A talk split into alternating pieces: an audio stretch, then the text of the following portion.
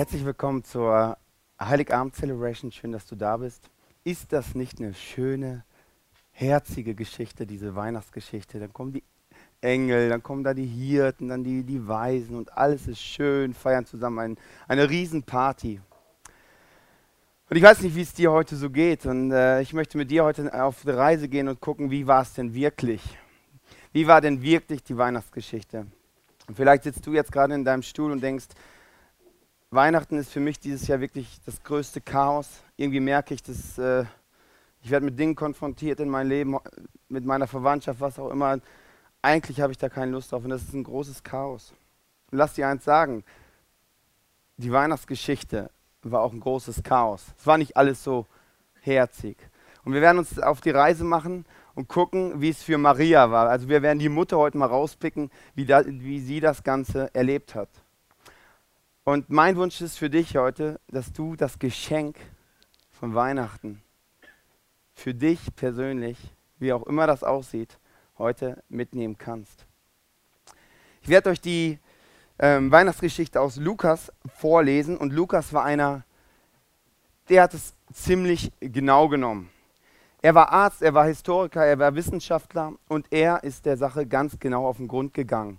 Er hat gesagt, hey, ich möchte mit den Leuten sprechen. Er kannte die Apostel, er kannte die Jünger, er kannte Maria und hat gesagt, hey Maria, jetzt erzähl mir mal, wie es wirklich war. In Lukas 1, 1 bis 3 steht, lieber Theophilus, schon viele haben versucht, all das aufzuschreiben, was bei uns geschehen ist, so wie es die Augenzeugen berichtet haben, die von Anfang an dabei waren. Ihnen hat Gott den Auftrag gegeben, die rettende Botschaft weiterzusagen. Nun haben nun habe auch ich mich sehr darum bemüht, alles von Anfang an genau aufzuschreiben. Ich weiß nicht, was du für ein Bild von der Bibel hast. Vielleicht ist die Bibel für dich ein Buch, wo du denkst so, ein nettes Märchenbuch. Ist wirklich ein schönes, herziges Buch, so kann man mal reingucken, gerade zu Weihnachten, die, diese schöne Geschichte. Lukas war nicht bedacht, eine schöne Geschichte aufzuschreiben, so dass es irgendwie 2000 Jahre später für alles so für alle ganz schön ist. Lukas hat gesagt, ich will aufschreiben, so wie es wirklich war. Und nicht, ich will es nicht schöner machen, ausschmücken mit irgendwelchen tollen Sachen, sondern ich will einfach schreiben, wie es wirklich war. Und wir wollen uns die Weihnachtsgeschichte anschauen und wie sich Maria dabei fühlte.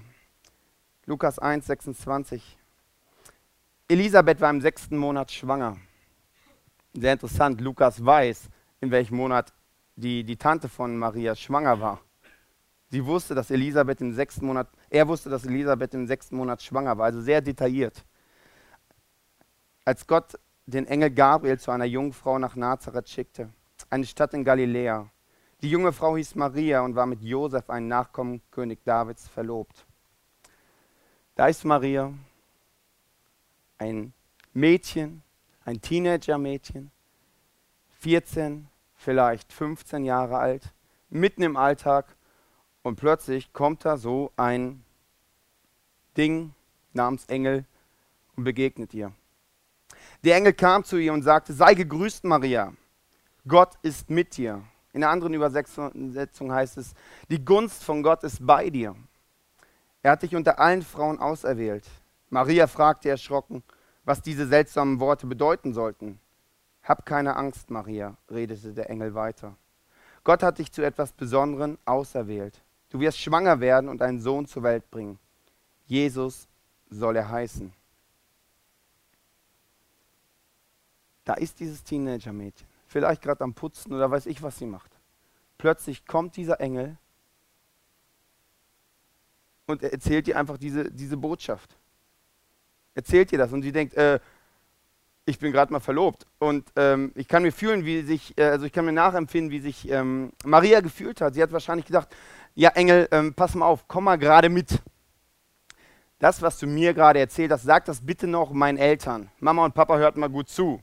Und dann komm mal mit, erzähl's meinen Klassenkameraden und meiner Religionslehrerin.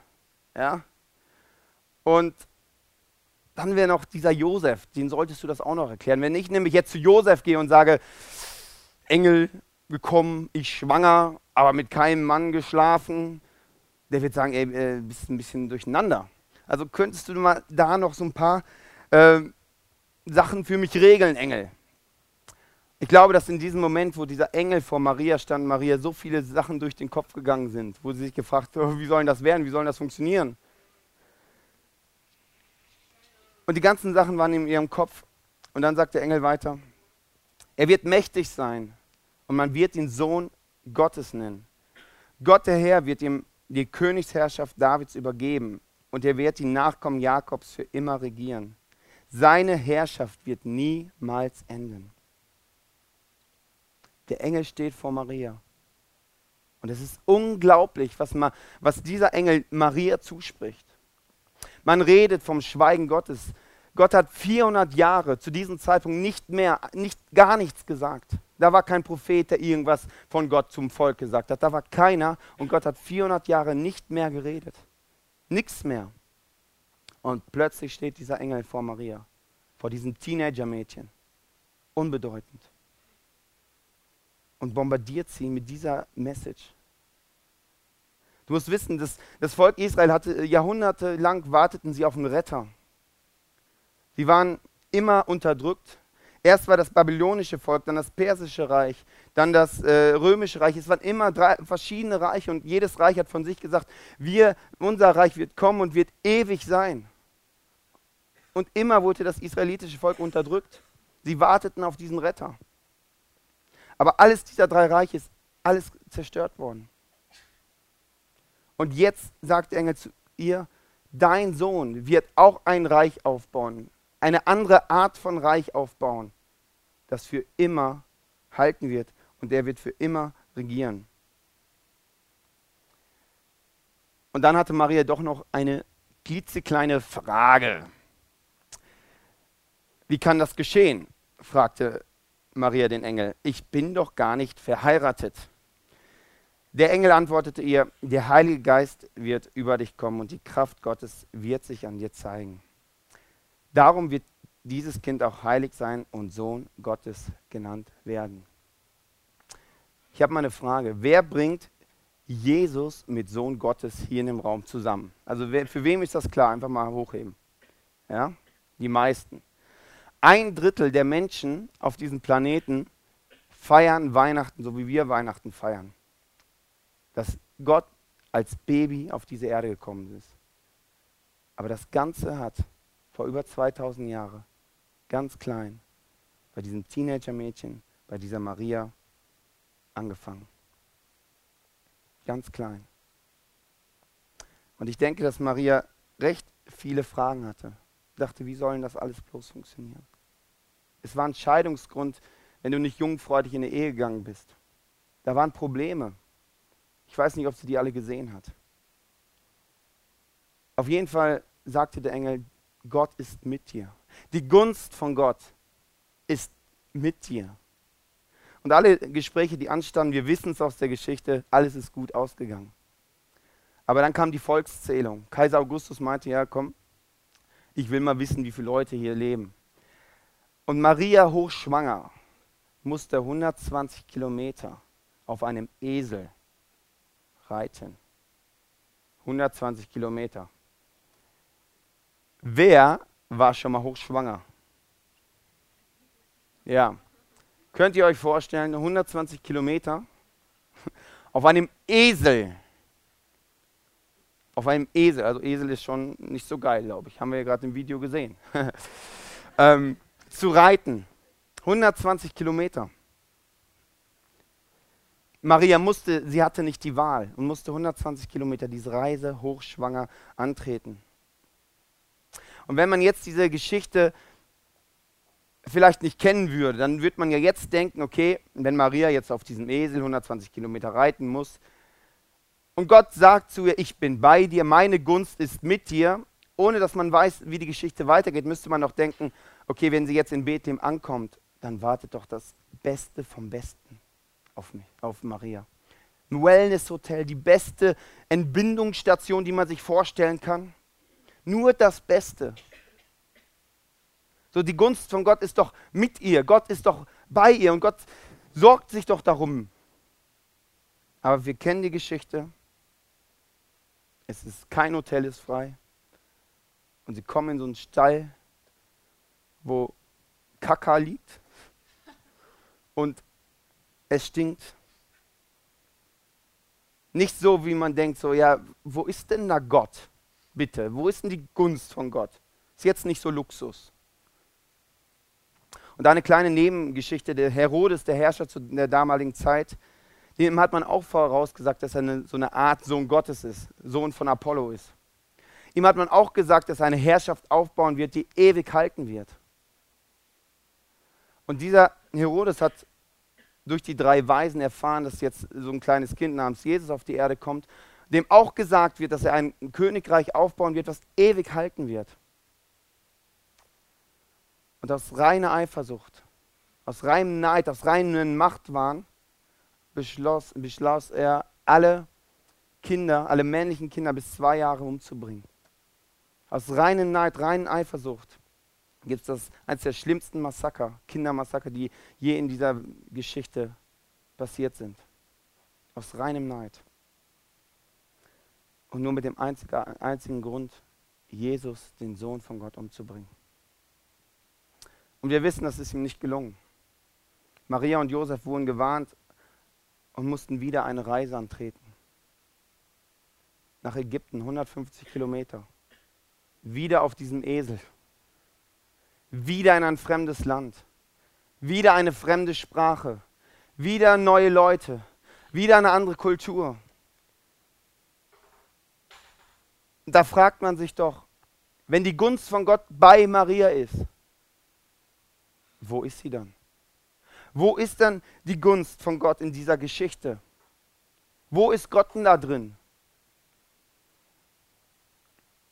Aus der Sicht von Maria ist die, die Weihnachtsgeschichte nicht so eine harmonisch tolle Geschichte. Es ist eine sehr chaotische Geschichte. Die Geschichte von Maria ist weitergegangen. Und Maria musste miterleben, wie ihr eigener Sohn brutal umgebracht worden ist.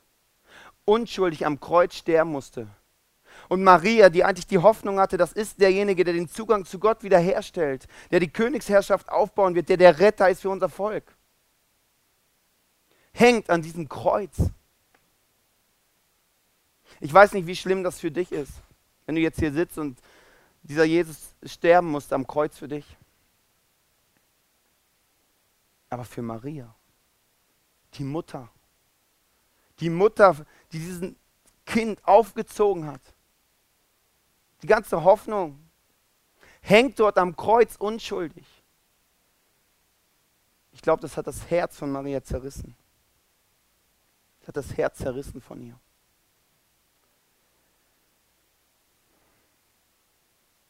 Maria und Josef. Das ist eine Geschichte, eine Weihnachtsgeschichte von irgendwelchen Asylanten, die immer hin und her ziehen mussten und nirgends so wirklich willkommen waren. Eine sehr chaotische Geschichte. Und sie mussten Strapazen auf sich nehmen, wie keine, kaum eine andere Familie in der Geschichte. Und Gott sagt, ich bin mit dir. Und vielleicht ist das, diese Weihnachtsgeschichte auch mehr deine Weihnachtsgeschichte. Wo du sagst ja irgendwie, ich spüre eine Leere, eine Unausgewogenheit. Vielleicht kommt gerade das Gefühl hoch, wo du denkst, wie viel muss ich denn noch erleiden? Wieso kann das nicht endlich mal aufhören? Wieso kann mein Leben eigentlich nicht endlich mal geordnet sein? Das ist die Geschichte von Maria. Das ist die Geschichte von Maria. Die dachte, wie viel muss ich denn jetzt noch durchmachen? Wann hat das Ganze endlich mal ein Ende? Wo ist Gott da drin? In dieser ganzen Geschichte. Wo ist die Gunst von Gott? Vielleicht fragst du dich das auch bei deiner Geschichte. Du glaubst vielleicht an diesen Gott, aber merkst irgendwie, wo ist er? Wir werden jetzt ein Lied hören, der heißt, das Song heißt Mary Did You Know?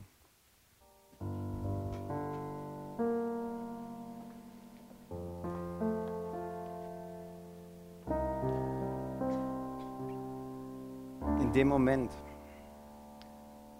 wo wir diese Fragen haben, wo wir sagen, hey Gott, wo bist du? Da ist meistens die Geschichte noch nicht zu Ende. Und in dem, Dialog zwischen Maria und dem Engel ganz am Anfang habe ich einen Teil nicht vorgelesen. Und in Lukas 1,38 steht, sagt Maria, ich will mir dem Herrn ganz zur Verfügung stellen, antwortete Maria. Alles soll so geschehen, wie du es mir gesagt hast. Darauf verließ sie der Engel. Alles soll so geschehen, wie du es möchtest, Gott. Ich möchte dir ganz zur Verfügung stehen mit meinem Leben. Und diese Aussage ist, ist unglaublich. Die ist nicht einfach so eine Aussage, die, die sie so trifft. Der Engel bombardiert sie mit diesen ganzen Dingen und man müsste doch denken, ey, Maria müsste doch Fragen haben und sagen, ey, jetzt, du musst aber viel zu klären, es gibt viel zu klären, Engel, du musst es für mich machen. Und Maria steht da und sagt, ich bin deine Dienerin. Ich möchte das tun, was du von mir möchtest. Und so soll das geschehen. Vielleicht kennst du das, oder ich kenne es aus meinem Leben, vielleicht kennst du es auch, dass wir, dass ich oft bete, Gott, hier mein Problem, hier meine Lehre, hier ist das, hier ist jenes. Bring das bitte in Ordnung. Bring das bitte in Ordnung. Das ist nicht schlecht, wenn wir so beten. Wenn wir so glauben, ist das nicht schlecht. Aber das ist nicht der Glaube von Maria. Maria hat nicht gesagt, ja Gott, okay, jetzt mache ich das, wenn ich jetzt hier die Mutter Gottes bin, dann brauche ich auch eine ähm, Limousine, die mich nach Bethlehem bringt. Ja? Dann das beste Hotel, dann, dann muss alles Ast reinlaufen. Sie ist da und sagt, ich bin deine Dienerin. Marias Glaube ist nicht ein Glaube, wo Gott bewegt, sondern ein Glaube, wo Gott mich bewegt. Und das ist ein Unterschied. Das ist ein Unterschied. Marias Glaube, und das, was wir lernen können, ist, Gott bewege mich. Wenn du meinst, dass das das Beste ist, will ich diesen Weg gehen. Und wir kennen die Geschichte, wir wissen von Ostern, dass Jesus wieder auferstanden ist, dass es ein Happy End gibt, dass er sein, sein Königreich langsam erst anfängt. Aber das wusste Maria nicht. Aber sie hat nach oben geschaut und diesem Gott vertraut. Hat nach oben geschaut und gewusst, wenn es Gottes Plan ist, dann will ich das tun. Auch wenn ich es nicht verstehe und nicht begreife. Ich will mir, ich will ganz zur Verfügung stehen, diesem Gott. Und es heißt, heute ist euch ein Retter geboren. Und heute ist heute. Heute ist heute. Und ich weiß nicht, wo du gerettet werden musst. Vielleicht von einer Leere in dir, von einem komischen Gefühl. Vielleicht musst du auch gerettet werden von deinem Egoismus, von deinem vielleicht auch falschen Glauben, wo es nur um dich geht. Ist grundsätzlich nichts Falsches.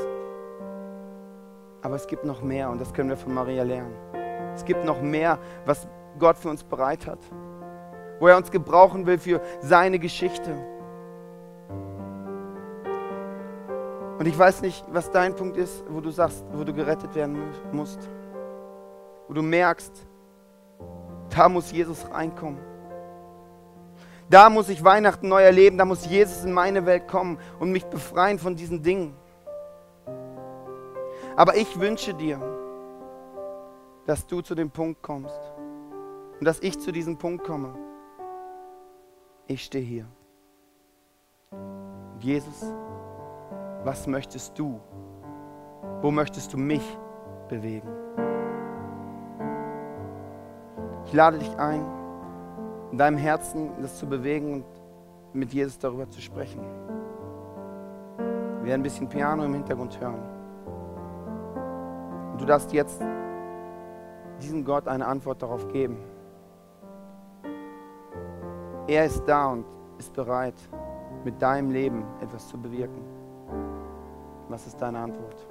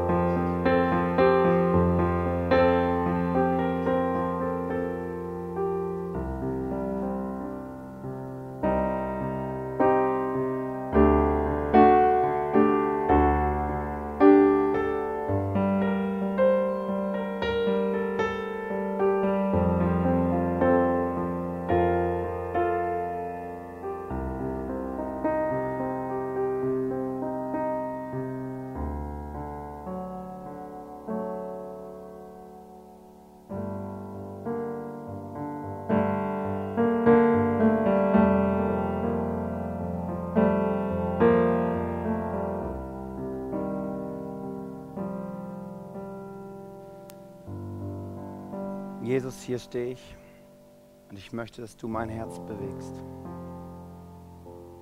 dass du mein Inneres bewegst, wo du es hinbewegen möchtest. Und ich möchte dir vertrauen, das möchte ich von Maria lernen, dass, dass deine Pläne, egal ob ich sie verstehe oder nicht verstehe, ob es für mich, ob mein Luxusleben gegeben ist oder nicht, ich möchte eintauchen in das, was du vorhast mit meinem Leben.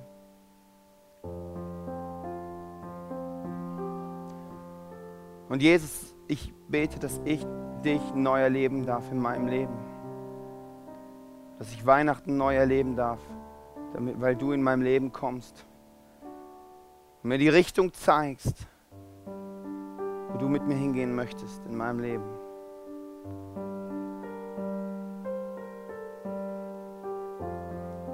Danke, Jesus, dass du lebendig auf diese Erde gekommen bist, um meinem Leben Richtung zu geben.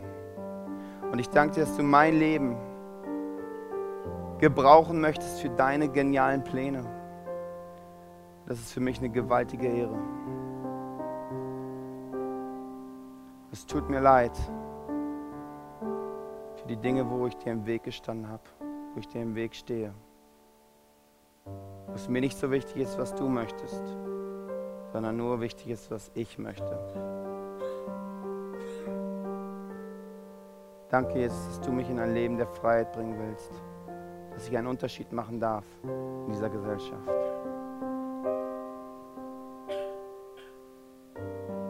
Amen. Marias Geschichte, wenn man sie einfach mal betrachtet, wie sie ist, merken wir, dass es sehr chaotisch ist.